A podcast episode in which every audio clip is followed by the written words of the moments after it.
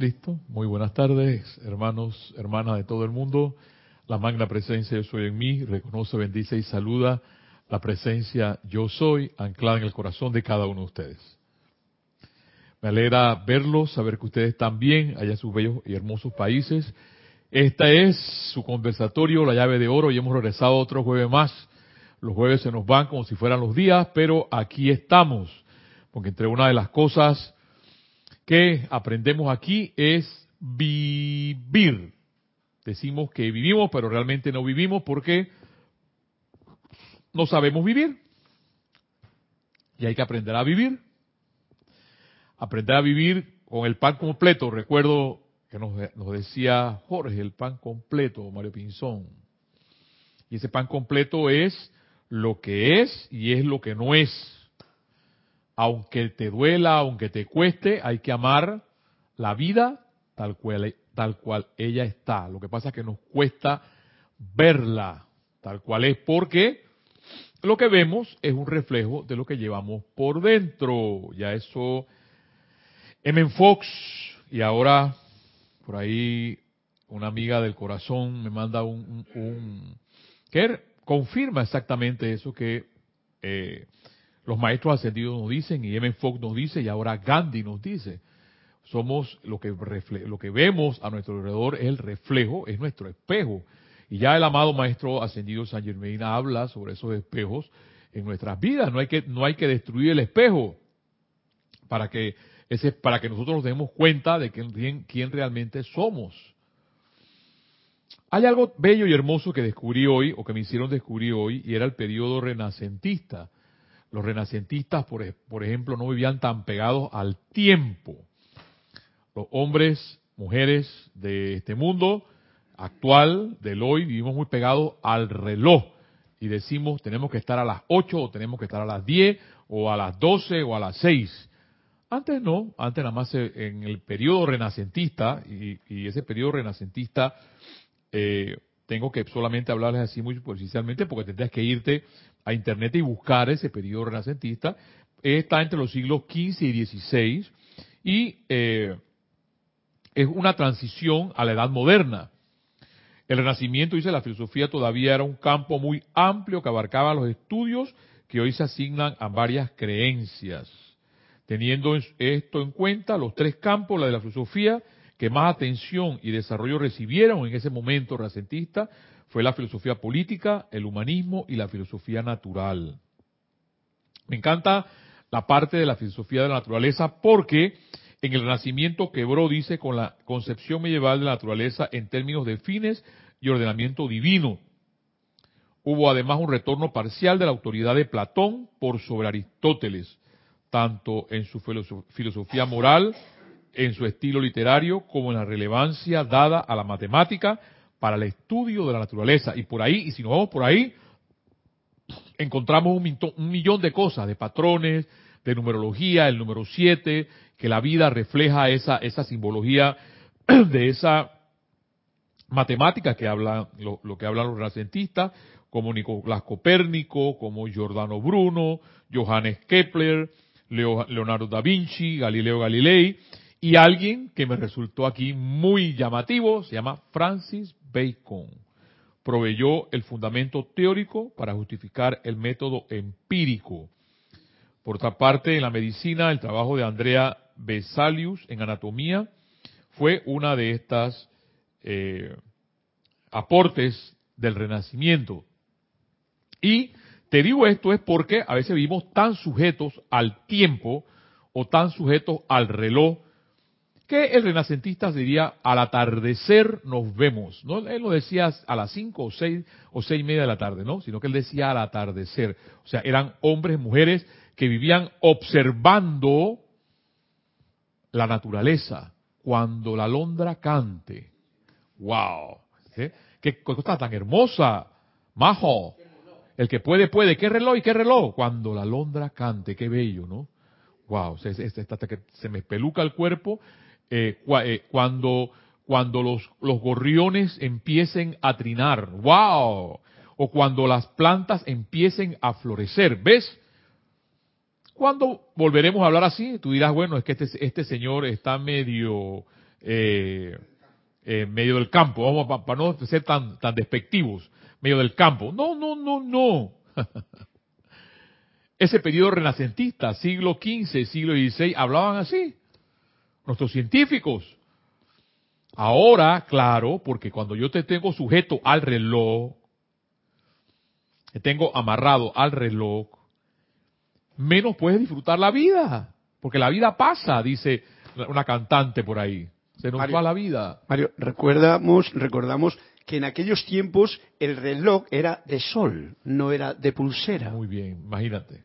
Muy bien, de sol. O sea que el señor Helios era el que nos decía realmente lo que, lo que había que hacer en un momento determinado. Como de hecho vamos a regresar, pero no nos damos cuenta. No nos damos cuenta y el, el asunto es que nos demos cuenta y por eso ese espíritu de darnos cuenta, de iluminarnos, porque el próximo, este, este mes de mayo, este bendito mes de mayo, que se forman los corazones de todos los, de todos los seres que van a encarnar, que la Madre María se encarga de eso, de ese mes de mayo, cuando la luna llena de mayo celebremos el Huizac, que nuestro amado señor Gautama, en un momento determinado, junto a su hermano. Me encanta esa, esa, esa lectura eh, que hace que hace el señor Maitreya junto a mi hermano Maitreya, porque en un momento determinado el señor eran hermanos frente al amado señor Sanat Kumara. Y la, el única, la única par, la único momento en que el señor Sanat Kumara sale del exilio de Venus es cuando el señor Gautama, junto con su hermano Maitreya, simplemente se ilumina y, y su aura empieza a crecer. Y queda a su lado el señor Maitreya como el señor Buda de la tierra. Entonces hay un cuestionamiento, hay una pregunta sobre la vida, que es la que siempre he estado con ustedes insistiéndoles sobre eso, y eso también nos lo va a hablar otra vez M. Fox, pero antes de eso escuchemos a las palabras del señor Maitreya cuando estaba junto con el señor Gautama. Dice, ¿están ustedes dispuestos a convertirse en disipadores? Esto está en El amor sigue siendo el camino, página 55. ¿Están ustedes dispuestos a convertirse en disipadores de las sombras, al menos a través de las corrientes de vida con las que están asociados o no lo están? Yo recuerdo una vez, Kira nos preguntó a todos, no se, nos, no se les olvide cuál es el objetivo de nosotros estar aquí. Porque muchas veces se nos olvida, no solamente como grupo, se nos olvida individualmente ¿Para qué estamos aquí? No estamos para hacer negocios propios, estamos para hacer los negocios del Padre. Entonces, seguir adelante, avanzar con un solo objetivo común. Y el señor Maitreya cuestiona eso. ¿Están ustedes dispuestos a convertirse en disipadores de las sombras? Donde hay sombra, yo sea la luz. Al menos a través de las corrientes, al menos a través de las corrientes de vida que están, las que están asociados o no lo están. O sea, esa, esa asociado significa esas personas que van a nuestro lado. Yo tengo que confesarme, yo pecador me confieso ante Dios. Muchas veces cuando voy manejando, por ejemplo, que se me tira un carro, se me tira un bus, se me tira un taxista, eh, bueno, para que, que, que, la transformación de los cachitos se van saliendo así rapidito los cachos y se va subiendo ese emocional, ¿ves? Pero entonces ahí donde llega entonces el autocontrol. ¿Qué estás haciendo? ¿Ves? Porque es fácil hablar muy, muy enamorado, muy, dicen platónicamente, el amor, el amor. Bueno, pero es que el amor es la salvación de nuestra humanidad. Y hay que ver qué tanto ese amor yo lo doy. ¿Están ustedes dispuestos, sigue diciendo, a liberar la vida a punta de amor o no lo están? Porque se nos olvida. La vida a punta de amor. De vuestra respuesta depende oído. Palabras del amado señor Maitreya junto a su amado hermano el señor Gautama. De vuestra respuesta depende el destino de la dulce tierra. y al conocer la belleza del santo ser crístico en cada uno de ustedes, tengo vuestra respuesta. O sea, que dentro de tu corazón está tu respuesta. ¿Estás tú realmente dispuesto a liberar la vida a punta de amor? Y tiene que ver entonces mucho con la armonía de la vida. Pero antes de hablar de la armonía de la vida, que era lo que la amada diosa de la luz anteriormente nos ha estado, nos ha estado instruyendo. Vamos a hablar un momento sobre Men Fox, sobre Dale Valor a tu Vida, el libro de Men Fox, este bello y hermoso libro, la parte donde dice haciendo tratamientos en ambas direcciones, 42. ¿Cómo es eso de hacer tratamientos en ambas direcciones? Y es que lo que uno habla es un tratamiento y lo que uno piensa es un tratamiento y lo que uno siente sigue siendo un tratamiento. Lo que pasa es que entonces vamos, por ejemplo, a un servicio, a un ceremonial, o vamos a una clase, pero hora y media después ya estoy pensando destructivamente, o estoy sintiendo destructivamente. Me tiraron el taxi encima, dale, ama ahí. Que no se mueva nada ni de tu nada. Que seas un lago que refleje el sol, sin ninguna perturbación. Vamos a ver en Fox qué nos dice de esto. ¿Eres tú una persona de doble ánimo? me encanta, me encanta él, porque él es así, sencillito. ¿Eres tú, empieza, está en la página 42, una persona de doble ánimo? No me digas tu respuesta. Yo te digo la mía, digo sí, porque trato de vivir, trato de vivir así como ese lago para poder reflejar el sol, pero voy muy con los decretos, muy meditado. Yo tengo que trabajar como a 45 minutos, una hora de la ciudad, eh, y tengo que pasar por una de las arterias principales, y eso ahí es un pandemonio, cuando se forman acá le decimos los em, embotellamientos o los tranques o el taponamiento, como ustedes le quieran llamar, y la paciencia, hay que armarse de paciencia, de tranquilidad, para poder vivir eso que está diciendo me enfoca aquí. Santiago dice que un hombre de doble ánimo es inconstante entre todos sus caminos. Eso está en Santiago capítulo 1 versículo 8 y que una persona así, mejor que no espere nada de la gran ley. ¡Wow! Cuando ya un ser como Santiago, y eso está en el Nuevo Testamento, y me, me que me encanta, me enfoque, te remite a, tú dices, pues tú vas a decir, no, lo que pasa es que esta, esa, esa, esa enseñanza de los maestros ascendidos que hablan ahí de 1938, eso está muy viejo. Bueno, si está viejo, esto estará más viejo, que son las escrituras, y ya Santiago nos está diciendo, quien piensa o quien tiene doble ánimo, vive para que la ley vaya en contra de ti. Dice M. Fox, esto es de un sentido común muy obvio. Si afirmas algo hoy y lo opuesto media hora después, si piensas positivamente a las 10 de la mañana y negativamente a las 11, si meditas bellamente y entonces bajas las escaleras para hablar de problemas, es algo enteramente natural que fracases a la hora de demostrar. ¿Y qué significa a la hora de demostrar? O sea, a la hora de que tú quieras algo, no va a pasar nada. Y por eso es que cuando les hablaba de Gandhi, del Satyagraha, es que nos falta, él dice, la fuerza de la ley, la fuerza de la verdad, el aferro a la verdad. Y cuando un ser como Gandhi, y que les voy a, les voy a mencionar eh, dónde está, hay poco de los poco pero espectacular, como parece una un, perfume así como lo de Karakira, de chiquito pero hermoso, delicioso. Cuando en los boletines privados de Tomás Prin, el número uno,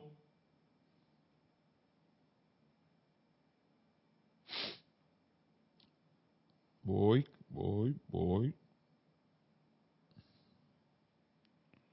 la página 155, dice así, no fue sorpresa para nosotros ver a Mahatma Gandhi entrar a la Cámara con el fin de aprovechar la oportunidad al terminar la transmisión de la llama para caminar entre sus compatriotas y hubo muchos allí que vieron su presencia.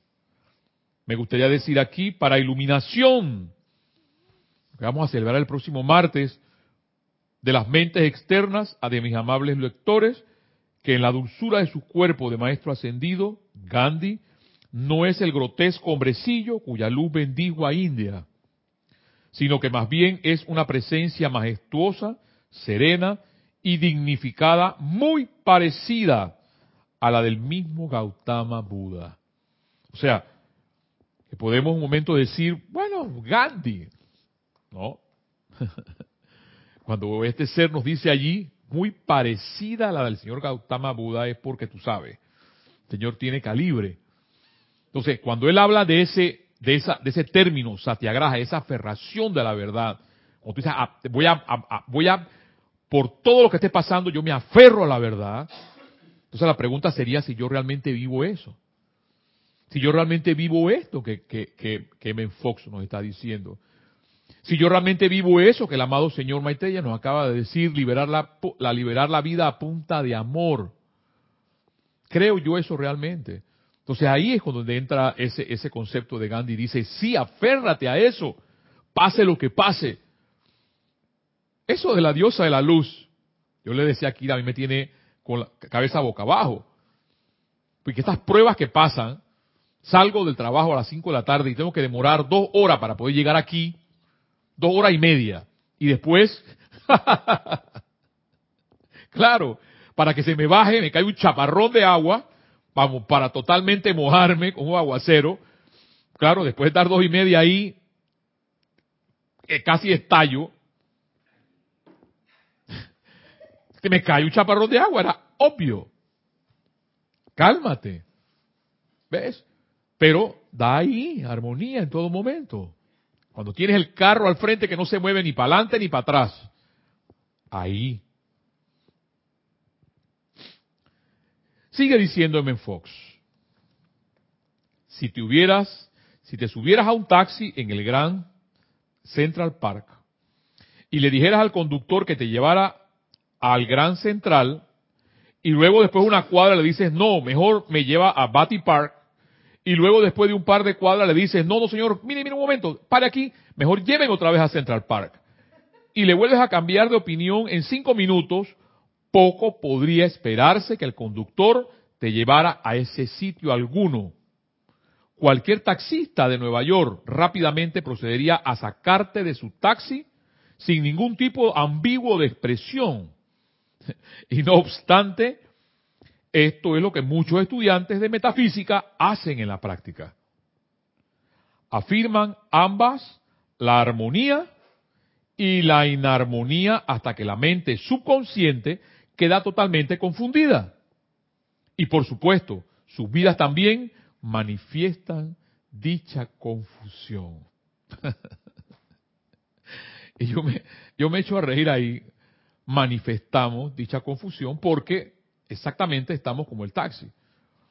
Estamos decretando una cosa en un momento determinado, pero después a la media hora, a la hora, estamos decretando otra cosa o pensando otra cosa. Entonces nuestra vida es una confusión y no sabemos por qué. Acá una, una dama una vez dijo que las confusiones venían de Confucio. y esa pobre muchacha la han molestado. La confusión no viene de Confucio, ojalá viniera del maestro Confucio. Y por cierto que esa, esa, esa, esa, esa, esa, esa palabra, ojalá, es muy musulmana, porque esa ojalá significa ojalá. Claro, se quedó entre nosotros en ese momento la cultura musulmana árabe, sabios, que bien nos lo decía la historia, si en ese, si el amado Serapis hubiera perdido en ese momento contra los, contra los eh, persas, gracias hermano, el mundo fuera diferente. Pero bueno, ganó la parte occidental. Entonces, tiene que ver mucho en esto que está diciendo de qué tanto vivo yo. Volvemos otra vez a la parte de la vida. Si yo reflejo esa confusión en mi vida. Hay otra manera mediante la cual, dice Menfox, podemos contradecir y por ende neutralizar muchas de nuestras oraciones y afirmaciones. Me refiero a decir o hablar lo correcto. Pero hacemos lo incorrecto. No importa cuán magníficas puedan ser nuestras afirmaciones y nuestros decretos, si nuestras acciones desmienten a nuestras palabras. Estaremos haciendo tratamientos en ambas direcciones y de esto no puede resultar más que confusión. A mí me, me perdonan, pero a mí me da risa porque es así. Esto es verdad, amado Imen Fox. Amén. Confusión. Cada palabra, verbo, cada acción, amor, es un tratamiento. O sea que nuestra propia vida va a reflejar lo que queremos. Tiene que ver mucho con lo que una amada amiga me mandó hoy, con ese espejo de Gandhi. Si yo soy un amargado, las personas que me va a reflejar el espejo, ¿cuál es? El caballo blanco de Napoleón, amargado. Si yo estoy feliz, las personas que van a estar alrededor de mí van a reflejar felicidad. Entonces ustedes pueden seguir llenando ese espejo de Gandhi en sus vidas, en mi vida. Y es lo que nos está diciendo me enfoca aquí. A ver, hermano, hay algo en el chat. Un, un, comentario de Carlos de New York City que tiene que ver con el cuentecito que contabas antes del taxi. Dice, a mí y a mi padre nos bajaron de un taxi porque él pretendía decirle al taxista por dónde ir. Imagínate. Eh, claro, así, Carlos, eh, eso, eso, te voy a decir otro ejemplo. Otro ejemplo. Yo necesito dinero. Entonces yo voy a ir a una, un cuadro de billetes de lotería para que Dios venga por ahí. De alguna forma, como tú estás mencionándola. Cuando, cuando la magna presencia yo soy tiene muchas vías, ahí es donde nuestra mente estrecha, como tú bien lo estás diciendo, somos eh, temerarios al decirle a Dios qué tiene y cómo tiene que hacer las cosas en nuestras vidas. Y no va a pasar nada mientras no dejemos que la magna presencia yo soy sea el poder actuante en nuestras vidas. Y por eso ahí entonces otra vez Satyagraha, con lo que Gandhi mencionaba, hay que probar si esto es verdad. Ya yo sé que esto es verdad. 100% no lo puedo demostrar. Pero yo sé que esto es verdad, porque yo creo que tengo el 50, 51% de la balanza, al menos. Pero tú tienes que poder comprobar que todo esto que los maestros nos están diciendo y que esto que está diciendo Men Fox es verdad en tu propia vida. Lo que pasa es que no vivimos aferrados a esa verdad como nos dice Gandhi. Entonces, cada palabra, cada acción es un tratamiento. Cuando se refuerza la una de la otra, el efecto es poderoso y el resultado certero. Cuando no están de acuerdo, se cancelan mutuamente, dejándonos donde comenzamos, o peor aún. Por todo tu peso, pon todo tu peso. Y ahí entonces recuerdo otra vez a nuestra bella diosa de la luz. Pon todo tu peso del lado de la armonía y los resultados tendrán que darse. O sea, si no hay armonía, no va a haber más que confusión. Y lo bello de toda esta cosa, les, repito, es que suceda algo. Eso es lo bello. Porque si no sucede nada y seguimos trabajando y trabajando sin que pase nada, no va a pasar nada. Y bien diría M. Fox, bien diría M. Fox, entonces nos estamos engañando nosotros mismos algo debe de pasar y mientras tú te des cuenta de eso, tu vida va a florecer, te darás cuenta e entonces te iluminarás. ¡Wow! Pero si es que es verdad lo que me decían. Tenemos que poner a prueba qué tanta verdad hay en eso que dicen los maestros, de que la armonía, o lo que dice Menfox, va a cambiar nuestra vida. Trayendo, trayendo esa, esa eh, porque a mí me encanta realmente todo lo que es el rayo dorado, todo lo que tiene que ver con, esa línea del amado señor Gautama, el señor Maitreya, el señor Buda la Tierra, el señor Confucio, el señor Kutumi, el señor Lanto.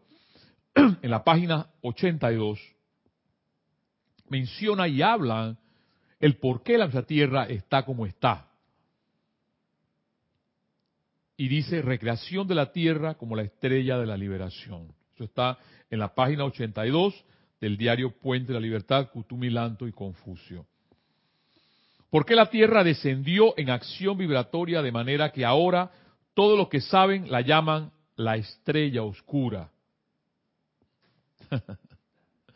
Porque fue necesario colocar una banda protectora de luz alrededor de la Tierra, de manera que su disonancia no pudiera contaminar los demás planetas de este sistema.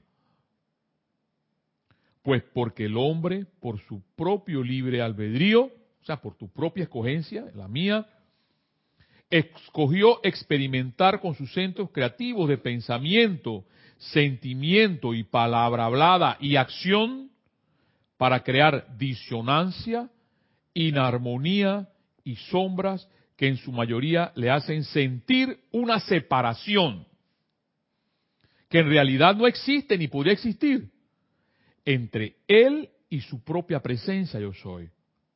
Los maestros ascendidos, la hueste angélica y el reino elemental. Miren, y una de las cosas que me llama la atención de eso allí es esa separación que habla el amado maestro Kutumi. Porque nos sentimos separados y cuando nos sentimos separados nos sentimos solos. Pero cuando tú puedes, tú estás con esa, esa satiagraja, esa fuerza de la verdad, de que esa presencia está contigo, de que esos elementales están contigo, de que esos maestros ascendidos están contigo, esa hueste angélica está contigo, no estás solo. Quizás ustedes saben que ahora, durante muchas centurias, sigue diciendo el amado Kutumi pasadas, he tenido un gran interés en la música. Como Pitágoras, llegué a una mayor comprensión de que cada planeta de nuestro sistema solar tiene un tono musical predominante en su melodía cósmica, el cual podía ser duplicado en la escala limitada de los instrumentos musicales de la época. Me causó gran consternación encontrar que aunque el tema de cada uno de los demás planetas en nuestro sistema contribuía a nuestra música de las esferas, la llave tonal del planeta Tierra, cuyo verdadero tono es Fa debajo del Do central, estaba realmente desafinada.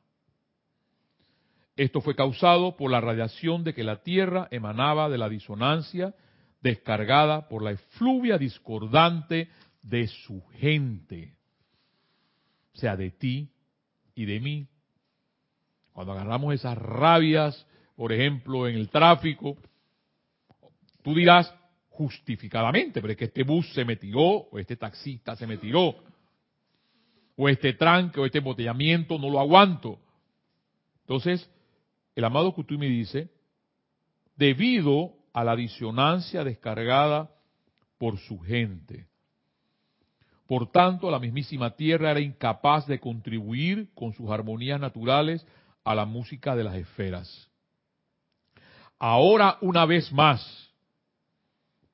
se me ha dado la oportunidad para experimentar como, con individuos y grupos de corriente de vida interesados en recrear el canto cósmico de la Tierra. Y entonces tú dirías, tú dirías en la mesa del amado Maestro Jesús, ¿seré yo? Exactamente, eres tú. Tú y tu grupo, aunque tú estés solo, eres uno, eres tú. Soy yo. ¿Acaso no puede ver cuán interesado estoy en su empeño, en este empeño? Dice el amado Kutumi. ¿Acaso no se ofrecerán a asistirme ahora y ayudar a este empeño a devolver la tierra a su original estado armonioso, permitiendo que la música de las esferas, entre paréntesis, armonía fluya a través de ustedes, esto me permitirá hacer mi parte en el establecimiento de la estrella de la liberación. Muchos de ustedes estuvieron conmigo durante las experiencias antes mencionadas cuando trabajé en Cotrona. Yo lo voy a dejar ahí, con estas palabras del amado Kutumi, porque definitivamente, y les decía la semana pasada, hemos hecho mérito para tener esto en nuestras manos. Siempre preguntándonos qué tanto estamos haciendo con esto para realmente llevar armonía en nuestras vidas y alrededor nuestro. Vamos a dejarlo ahí por el momento y vamos a escuchar unas bellas notas musicales en 1962, hermano, la número uno, al señor Ravi Shankar. Regresamos en unos minutos.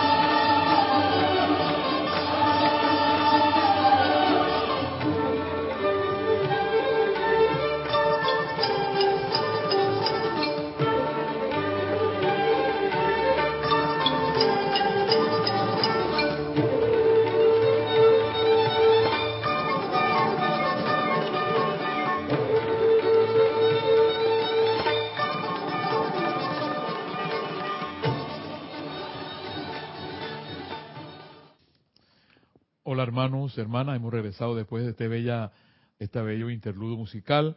Otra vez retomando entonces, ya terminando lo que M. Fox nos decía, que tenemos que darnos muy, muy en cuenta entonces qué tanta armonía estamos produciendo para producir efectos positivos y que esos efectos positivos se puedan ver para no cancelar un decreto, por ejemplo, que estamos haciendo con nuestros propios hechos en la vida. El, amado, el amado Tony de Melo, en la oración de la rana, en una eh, de esas fábulas que él cuenta, porque uno piensa, por ejemplo, en un momento determinado que la gente a uno lo ama, lo ama, lo ama, y entonces viene un gurú y le dice, bueno, vamos a ver qué tanto te aman. Vamos a escuchar esa fábula de Tony de Melo. Un discípulo deseaba ardientemente renunciar al mundo, pero afirmaba que su familia le amaba demasiado como para permitirle que se fuera. Amarte, le dijo su gurú. Eso no es amor en absoluto. Escucha y le reveló al discípulo un secreto de yoga que le permitiría simular que estaba muerto. Al día siguiente, según todas las apariencias externas, el hombre estaba muerto y la casa se llenó de llantos y lamentaciones de parte de sus familiares. Entonces se presentó el gurú y dijo a la desconsolada familia que él tenía poder para resucitarlos si había alguien que quisiera morir en su lugar. Y preguntó si había algún voluntario. Para sorpresa del cadáver, todos los miembros de la familia comenzaron a aducir razones por las que debían seguir viviendo.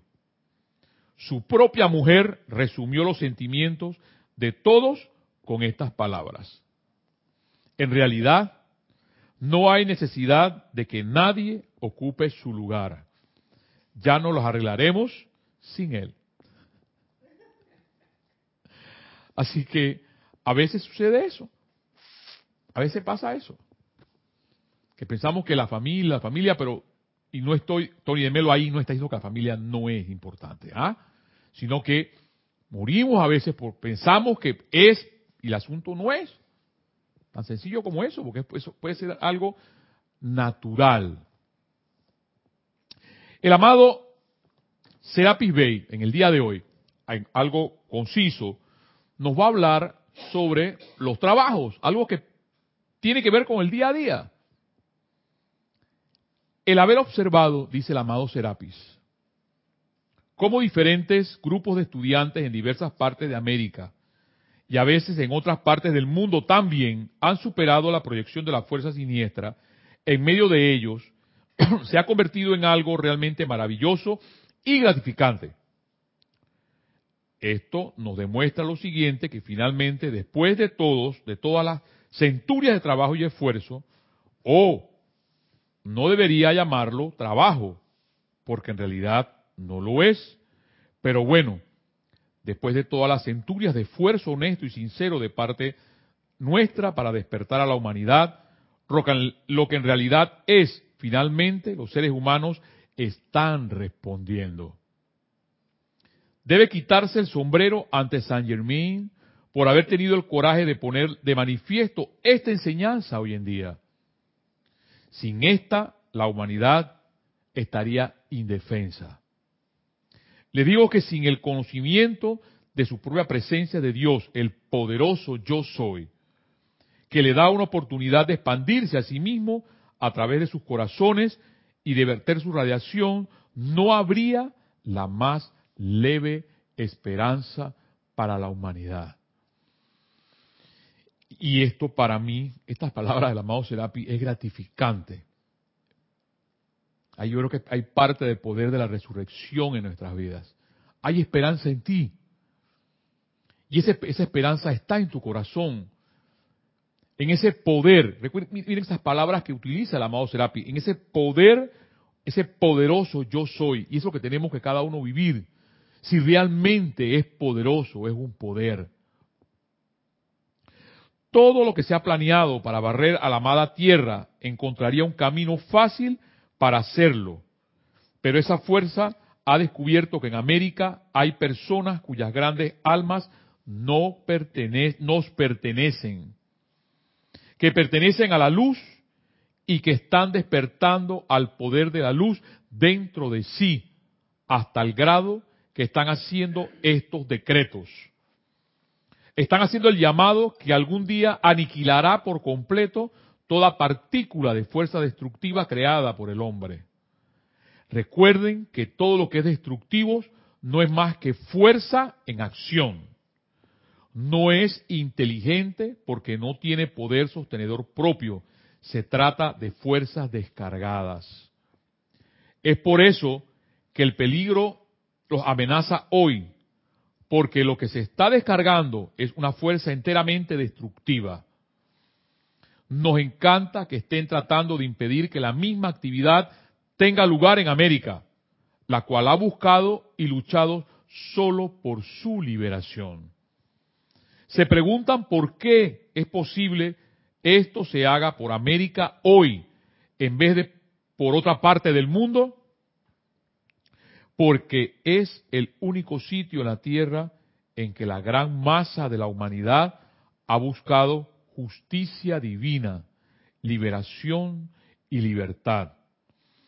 Solo porque esos individuos que son garras de la fuerza siniestra se hayan proyectado dentro de su gobierno o en su mundo de actividad, no es razón para que ustedes crean que no cuentan con la protección del poder infinito de la luz, porque la masa de su pueblo en América quieren la liberación y la luz.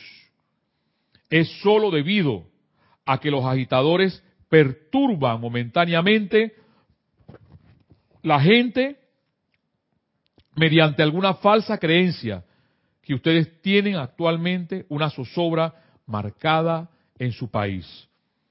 Ellos agitan a la gente y los llevan a creer que pueden corregir las condiciones mediante la fuerza humana, lo cual ha fallado durante miles de siglos. Hoy por hoy, la humanidad tiene una oportunidad de invocar a la acción el poder. Escuchemos las palabras del amado Serapis, porque es allí donde digo que Satiagraha, si realmente creemos nosotros que es una acción de poder, y sigue diciendo el amado Serapis, tiene una oportunidad de invocar a la acción el poder que es la inteligencia infinita, el cual soluciona todos los problemas a través del poder, vuelve la palabra, del poder del amor divino y la justicia divina que son permanentes. No hay logro conseguido a la fuerza que tenga cualidad de permanencia. No va a permanecer. Si hay algo que está, que está hecho a la fuerza, se va a caer tarde o temprano. Hoy tienen ustedes la oportunidad y la habilidad de invocar este infinito poder de luz para que asuma el comando de América y su pueblo. Luego, tendrán lugar la liberación permanente y la descarga de todo lo que todos necesiten utilizar en la octava humana y en perfecto equilibrio para todos. Ustedes, estudiantes, todavía no se dan cuenta plenamente que en su aceptación de su presencia y en la armonía en sus sentimientos rápidamente podrían barrer y expulsar de sus mundos toda cosa discordante y limitante con una velocidad que les sorprendería? Porque lo, ¿Por qué no lo han hecho? Dice el amado Serapis. Pues porque están permitiendo que su atención sea constantemente atraída al mundo de las experiencias humanas. A pesar de sí mismos, su atención va de aquí para allá, navegando sobre la creación humana. Lo mismo que nos estaba diciendo Menfox. estamos decretando, estamos haciendo servicio, estamos dando una clase, una hora, dos horas, pero después nuestra atención está puesta en las apariencias humanas. En tanto que repose allí, estarán ustedes carentes de la perfección de la presencia, lo cual esta instrucción pretende lograr. Mantener su atención allí lo suficiente, firme, hasta que la experiencia humana o la apariencia humana, la cual oscila todo el tiempo como un péndulo, un péndulo, no pueda atraer ya más tu atención. Si yo colgara un péndulo en este salón y lo pusiera en movimiento, ¿cuántos de ustedes no lo mirarían? Me aventuro a decir que quizás no llegue a media docena los que aquí presentes que no se volverían involuntariamente al ver el péndulo oscilante. Esta es la razón, amados míos, de por qué deben ser lo suficientemente firmes como para compeler su atención a permanecer donde lo ponen. Hermano, hermana, más palabras del amado Serapis, de lo que nos está diciendo sobre ese poder que podemos llevar nuestros corazones, especialmente nosotros, los estudiantes de la luz, ese valor que tienes que darle a tu vida, a ese hecho de vivir, saber vivir en momentos determinados de nuestras vidas, y nuestras experiencias. Con nuestro amado maestro Kutumi, lo que nos dijo y lo que nos habló sobre esa parte, si realmente queremos llegar a esa iluminación a través del amor, que nos, mencionaba el amado señor, el señor Maitreya, y solamente a través de esa aferración, de, de ese cumplimiento de la ley, para ti no solamente para mí, sino para todos los que creemos que esa presencia yo soy es un poder de acción en nuestras vidas. Hermano, hermana, este ha sido tu conversatorio, la llave de oro, y los invito para el próximo jueves a la misma hora, traer su atención a estas bellas y hermosas palabras de los maestros ascendidos junto con las de M. Fox. Hasta la próxima.